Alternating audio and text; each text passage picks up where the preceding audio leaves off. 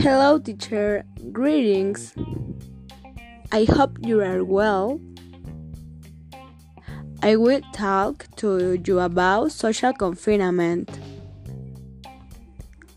There is no about that the health crisis caused by the coronavirus COVID-19 as accelerate digital, digitalization in their lives and it is to avoid more contagions, social isolation forced us to the every night to our mobile devices, take class, homework work meetings, exercise routines, live artistic performance, watch the televisions, broadcasts, order food, and other products among other things.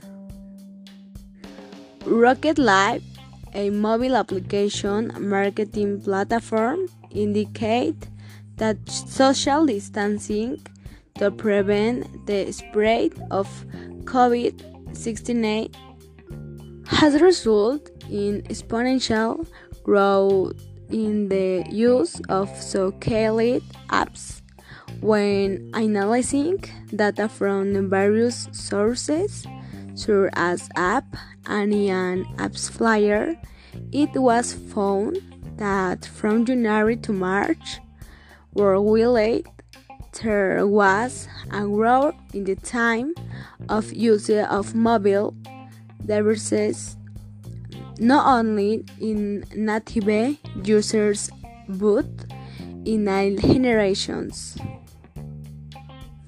China tops the list registering a 13 rise, which means 5 more hours per day, followed by Italy with an use as this confinement as served to reflect and think a little more about the attitude of the past and our thoughts.